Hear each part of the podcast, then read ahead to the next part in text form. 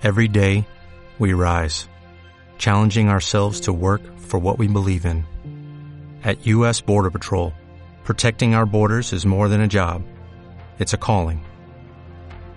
Agents answer the call, working together to keep our country and communities safe. If you're ready for a new mission, join U.S. Border Patrol and go beyond. Learn more at cbp.gov/careers.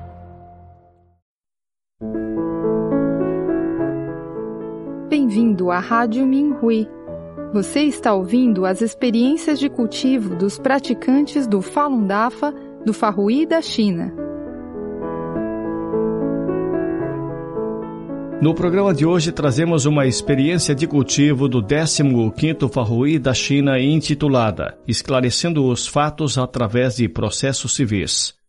Saudações, mestre. Saudações, colegas praticantes. Durante meus 20 anos de cultivo no Falun Gong, me beneficiei enormemente dos artigos publicados no site do Minhui. Durante esse Farrui da China, espero compartilhar minhas experiências de como eu neguei a perseguição apresentando processos civis para recuperar meu emprego depois que eu fui ilegalmente demitido de minha posição. 1. Um, a Agência 610 foi responsável pela minha demissão. Comecei a praticar o Falun Gong em maio de 1998 por recomendação de um colega. Meu coração se partiu quando o regime comunista iniciou a perseguição ao Falun Gong em julho de 1999. Acredito que não fizemos nada de errado em praticar o Falun Gong e seguir os princípios verdade, compaixão e tolerância. Fui a Pequim apelar pelo direito de praticar o Falun Gong e fui preso e detido por 15 dias. Escrevi cartas abertas ao governo local para apelar por justiça para o Falun Gong depois que fui libertado. A agência 610 pressionou meu local de trabalho a me demitir. Decidi me mudar para outra cidade e encontrar um novo emprego, mas fui proibido pela polícia de sair da cidade. Quando finalmente consegui encontrar outro emprego que correspondesse às minhas qualificações, fui preso por um funcionário da agência 610 e levado para um centro de lavagem cerebral. Eles confiscaram meu celular e não permitiram que eu ligasse para o meu gerente. Assim, perdi meu emprego novamente. 2. Tomando uma atitude. O desemprego forçado tornou a minha vida muito difícil, especialmente porque meu trabalho era o ganha-pão dos meus pais idosos e das crianças. Entrei em contato com meu local de trabalho original e exigi meu emprego de volta, mas não recebi uma resposta. Eu achava que, como minhas solicitações verbais não traziam nenhum resultado, eu deveria enviar um pedido formal por escrito. Se eu não fosse novamente readmitido, eu poderia recorrer a ações judiciais e aproveitar essa oportunidade para informar mais pessoas sobre a perseguição. Decidiram ficar calado sobre a perseguição. Eu era da opinião que, se eu ficasse calado e não tomasse nenhuma ação concreta, eu estaria reconhecendo a perseguição. Além disso, acredito que aqueles que participaram da perseguição também devem assumir a responsabilidade. Processos judiciais também me proporcionariam a oportunidade de conversar com oficiais do governo e funcionários dos tribunais e da Procuradoria sobre o Falun Gong. Estas são pessoas profundamente influenciadas pela propaganda do regime comunista contra o Falun Gong, mas difíceis de alcançar em circunstâncias normais. Ficou muito claro que precisávamos abrir a mente dessas pessoas Andar por esse caminho não seria fácil, mas eu sempre considerei isso no fundo da minha mente. Lembrei-me de não me apegar aos resultados, mas concentrar-me realmente no processo e cultivar minha compaixão por todas as pessoas que encontraria. Eu compartilhei meus pensamentos com os colegas praticantes. Eles me apoiaram e enviaram pensamentos retos para mim. Depois que a perseguição foi iniciada, em julho de 1999, comecei a coletar materiais para abrir processos no futuro. Eu não sabia nada sobre processos legais, pois ninguém que eu conhecia era um especialista nesse aspecto. Além disso, outros praticantes já estavam envolvidos em outros projetos, então eu tive que encontrar um caminho. 3. Estudando leis relevantes. Eu encontrei muitos materiais introdutórios sobre processos civis e comecei a aprender. Eu usei a internet para aprender o que eu precisava. Eu consultei advogados de vários escritórios de advocacia quando não conseguia encontrar uma resposta. Além disso, enquanto preparava os materiais, o mestre dava dicas de como eu poderia melhorar meu conhecimento. Eu acredito que os materiais precisavam mostrar a compaixão e bondade dos praticantes do Falun Gong quando esclarecemos os fatos para quem os ler. Eu falei sobre a melhoria da minha saúde e caráter depois que comecei a prática. Eu escrevi que minha família se dava melhor e eu tinha um relacionamento melhor com meus colegas de trabalho. Então, falei que a prática do Falun Gong é nosso direito constitucionalmente protegido e que não fizemos nada de errado ou causamos danos à sociedade por praticar a nossa crença. Revisei cuidadosamente cada documento e tentei maximizar seu efeito de esclarecimento da verdade. 4 primeira tentativa de recuperar meu emprego. Depois de preparar alguns materiais iniciais, voltei ao meu antigo local de trabalho e distribuí cópias para a equipe de liderança. Em seguida, entreguei meus documentos de apelação a todos, incluindo outros gerentes, meus ex-colegas, o escritório local de petições e o governo da cidade. Pedi a ajuda deles para fazer avançar o meu apelo. Então, eu acompanhei o andamento depois que eu enviei os materiais. Depois que a segurança no meu local de trabalho me impediu de entrar no prédio, fiquei na entrada e protestei. Então, mais pessoas ouviram sobre o meu caso. Logo depois, eles nomearam um gerente para falar comigo e aceitaram os meus materiais. Alguns meses depois, no entanto, meu local de trabalho me disse que eles decidiram não me recontratar e recomendaram que eu seguisse o caminho legal. Eu acreditava que esta era uma nova oportunidade para mais pessoas ouvirem os fatos. 5. Usando arbitragem trabalhista. Entendendo que a maioria dos funcionários do governo e do tribunal haviam sido profundamente influenciados pela propaganda negativa da mídia sobre o Falun Gong, decidi não me apressar. Eu solicitaria uma arbitragem trabalhista antes de entrar com a ação. No entanto, como eu não havia esclarecido completamente os fatos para os funcionários do escritório de arbitragem, meu caso foi rejeitado pouco depois de eu entrar em contato com eles. Disseram-me que eu poderia recorrer aos tribunais depois de 15 dias se eu não concordasse com a decisão deles. Eu tive dois sonhos daquela noite. No primeiro sonho, me disseram que muito trabalho ainda precisava ser feito e que haveria várias pessoas se juntando e me ajudando. No segundo sonho, tive a insinuação de que haveria duas rodadas de processos, mas eu não tinha certeza do que isso significava. 6. Arquivando um processo legal. O processo que apresentei ao tribunal estava bem preparado. Eu expliquei minha situação mais claramente. Eu me lembrei de permanecer racional e, contanto que eles aceitassem o meu caso, eu estaria progredindo. Pouco depois de entrar com a ação, meu antigo local de trabalho me ofereceu para resolver o caso em particular e me pediu para retirar minha ação.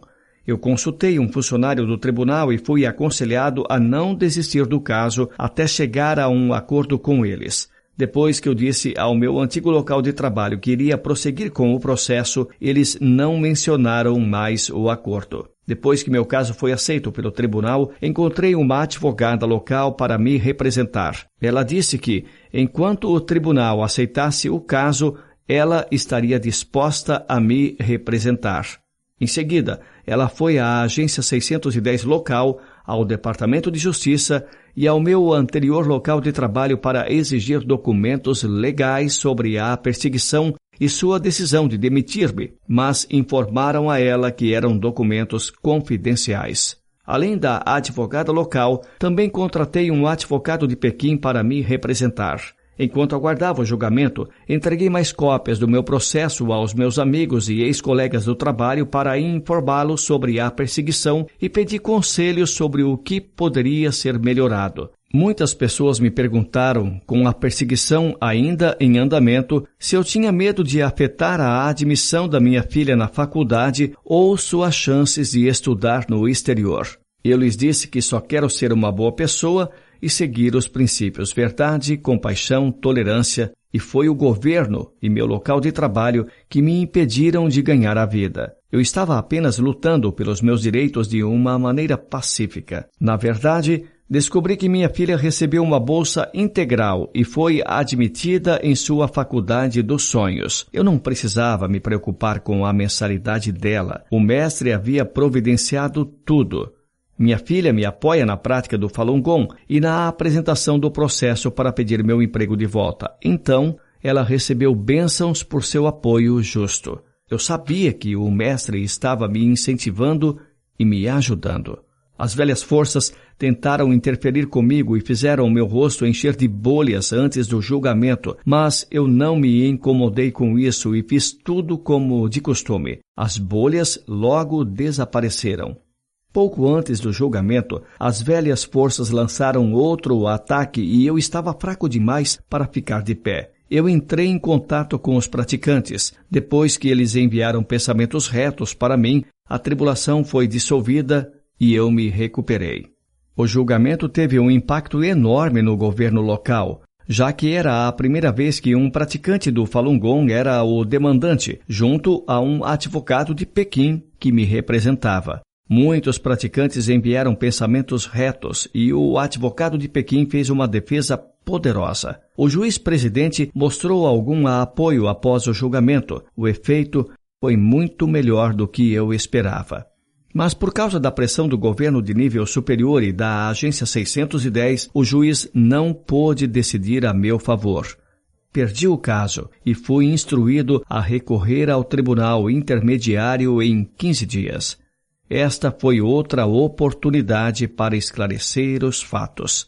Um amigo meu contou que um de seus parentes trabalhava para o departamento de polícia da província. Até eles ouviram falar do meu caso. Eles disseram ao tribunal intermediário que não podiam decidir ao meu favor.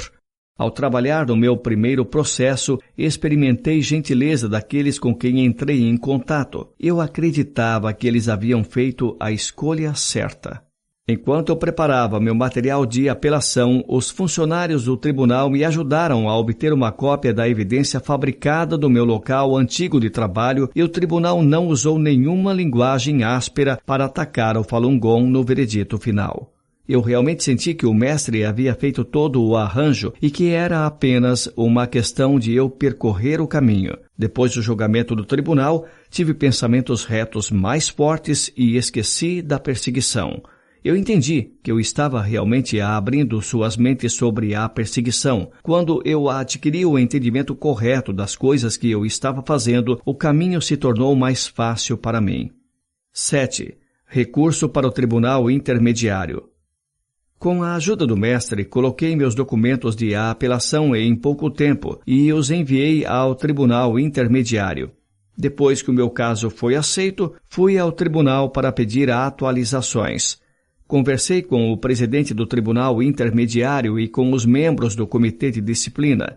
No processo, encontrei muitos peticionários que persistiram durante a última década para buscar justiça para seu próprio sofrimento. Alguns deles estavam em seus 80 anos. Sua persistência me inspirou.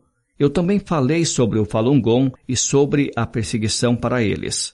Enquanto eu aguardava o julgamento no tribunal intermediário, o meu local de trabalho anterior ofereceu-se para resolver o caso comigo e pediu-me que retirasse o meu recurso. Desta vez, eles me deram uma oferta específica. Não me opus ao acordo, mas esperava ver tudo pronto antes de retirar meu recurso. Eu novamente não ouvi nada deles depois. Na verdade, eu não esperava fechar o caso e receber o acordo tão cedo, pois ainda queria usar essas oportunidades para esclarecer os fatos a mais autoridades. Os funcionários da Agência 610 exigiram que eu retirasse o meu caso. Eles colocaram vários policiais do lado de fora do meu prédio. Liguei para o advogado em Pequim para pedir seu conselho. Ele suspeitou que eles estavam tentando me prender e ele me pediu para sair de casa e me esconder. Achei que se eu fugisse, não seria capaz de comparecer ao julgamento e continuar meus esforços para esclarecer os fatos por meio do processo. Vaguear também causaria muitos problemas para o meu cultivo. Eu decidi ficar e enfrentar a polícia. Os funcionários da agência 610 ficaram uma semana fora do meu prédio. Eu não saí, mas fiquei em casa, estudei o Fá e enviei pensamentos retos. Pedi ao mestre que me fortalecesse e me ajudasse a eliminar o mal por trás dos agentes. Eles finalmente saíram depois de uma semana. O julgamento aberto no Tribunal Intermediário acabou por ser um julgamento que seguiu o mesmo curso de antes. Até o juiz-presidente foi mudado algumas vezes. Eles rejeitaram o meu caso, mas não forneceram um veredito até vários meses depois e somente após meus repetidos pedidos. 8. Exigindo novo julgamento no Supremo Tribunal. Depois que meu recurso foi rejeitado pelo Tribunal Intermediário, pedi um novo julgamento no Tribunal Superior. Um advogado que era um praticante aconselhou-me a entregar pessoalmente os meus materiais e também a enviá-los por correio expresso. Os praticantes locais também me incentivaram a não desistir. Depois que entreguei e enviei o pedido de novo julgamento, continuei ligando para o Tribunal Superior para pedir atualizações. Alguns de seus funcionários foram muito bondosos e me deram bons conselhos sobre o que eu poderia fazer para levar o caso adiante. Depois que o caso foi registrado, entrei em contato com o advogado e preparei meus argumentos de defesa. Desta vez, não li os scripts como fiz nas duas vezes anteriores. Resumi meus pontos e as provas correspondentes que o apoiavam. Surpreendentemente, o juiz me disse que fiz um ótimo trabalho explicando o caso a ele. Eles me fizeram algumas perguntas, como se eu ainda estivesse no trabalho quando fui demitido, já que as decisões de primeira e segunda instância eram baseadas nas falsas evidências fornecidas pelo meu antigo local de trabalho. Eles alegaram que eu deixei o trabalho sem pedir licença quando fui a Pequim apelar por justiça para o Falun Gong. Expliquei a eles que não perdi sequer um dia de trabalho e não violei nenhuma das políticas do local de trabalho. Eles também me perguntaram sobre o Falun Gong, sobre a manifestação pacífica de 25 de abril, sobre a autoimolação da Praça da Paz Celestial em Tiananmen e os benefícios para a saúde do Falun Gong. Eu completamente esclareci os fatos para eles. Não muito tempo depois da audiência, o Tribunal Superior ordenou um novo julgamento e devolveu o caso ao Tribunal Intermediário. 9. Reapreciação no Tribunal Intermediário. Apesar da decisão do Tribunal Superior, foi preciso muito esforço para que o Tribunal Intermediário aceitasse meu caso. Quando conversei com a juíza encarregada do meu caso, ela foi muito rude e disse que não me deixaria ganhar o caso, não importa o que acontecesse. Quando perguntava sobre a situação do caso, ela sempre dizia que estava ocupada com outra coisa e não tinha tempo para me ver. Eu senti pena dela por ter uma atitude negativa em relação ao Falun Gong. Durante o rejulgamento, eu resumi minha defesa e falei sobre os pontos chaves. A juíza me interrompeu várias vezes e me interrompeu antes que eu tivesse a chance de expandir a evidência. Meu advogado terminou a defesa para mim. A juíza perguntou se meu antigo local de trabalho e eu estávamos dispostos a chegar a um acordo no julgamento. Eu concordei desta vez, mas meu antigo local de trabalho se recusou. Antes de o tribunal intermediário pronunciar sua decisão, meu antigo local de trabalho mudou de ideia. No final, não chegamos a um acordo e meu recurso foi novamente rejeitado. 10. Protesto à Procuradoria. Eu não desisti. Eu fiz um protesto com a procuradoria local. Eles primeiro rejeitaram, mas aceitaram depois que eu continuei em contato com eles. Eu tive uma reunião pessoal com o promotor. Eu disse a ele como eu havia perdido meu emprego bem remunerado por causa da perseguição e dificilmente eu podia pagar minhas despesas. Ele sentiu pena de mim, mas também me disse que seria ainda mais difícil ganhar o caso protestando. Ele sugeriu que eu falasse com meu empregador diretamente. 11. Chegando a um acordo. Nos últimos anos de apresentação do processo, eu sempre mantive meu empregador atualizado e eles sabiam muito bem o meu caso. Desta vez, em vez de pedir para voltar ao trabalho, pedi benefícios de aposentadoria, pois eu já havia atingido a idade de aposentadoria. Para minha surpresa, eles concordaram desta vez. Um oficial me disse: devemos seguir os princípios do Falun Gong e sermos boas pessoas. Eu me senti muito feliz que meus anos e esforços para esclarecer os fatos para eles finalmente valeram a pena. Sua compreensão dos fatos era exatamente o que eu queria através do meu processo. Embora os benefícios que recebi não fossem tão bons quanto deveriam, eu não estava preocupado com isso. Por outro lado, a maioria das pessoas da gerência anterior já haviam se aposentado e a nova gerência nunca participou diretamente da perseguição. Eles também foram vítimas da perseguição.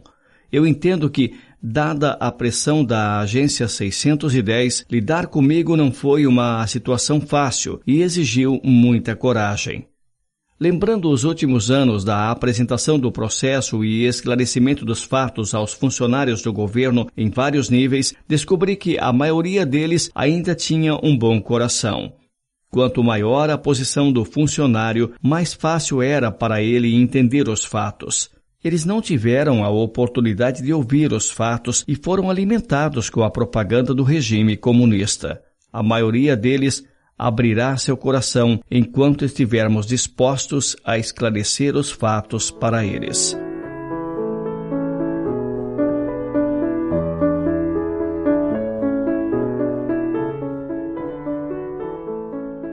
Obrigada por ouvir a Rádio Minhui. Para mais informações sobre as notícias da perseguição ao Falun Gong na China e experiências de cultivo de praticantes ao redor do mundo, visite o nosso site pt.minrui.org.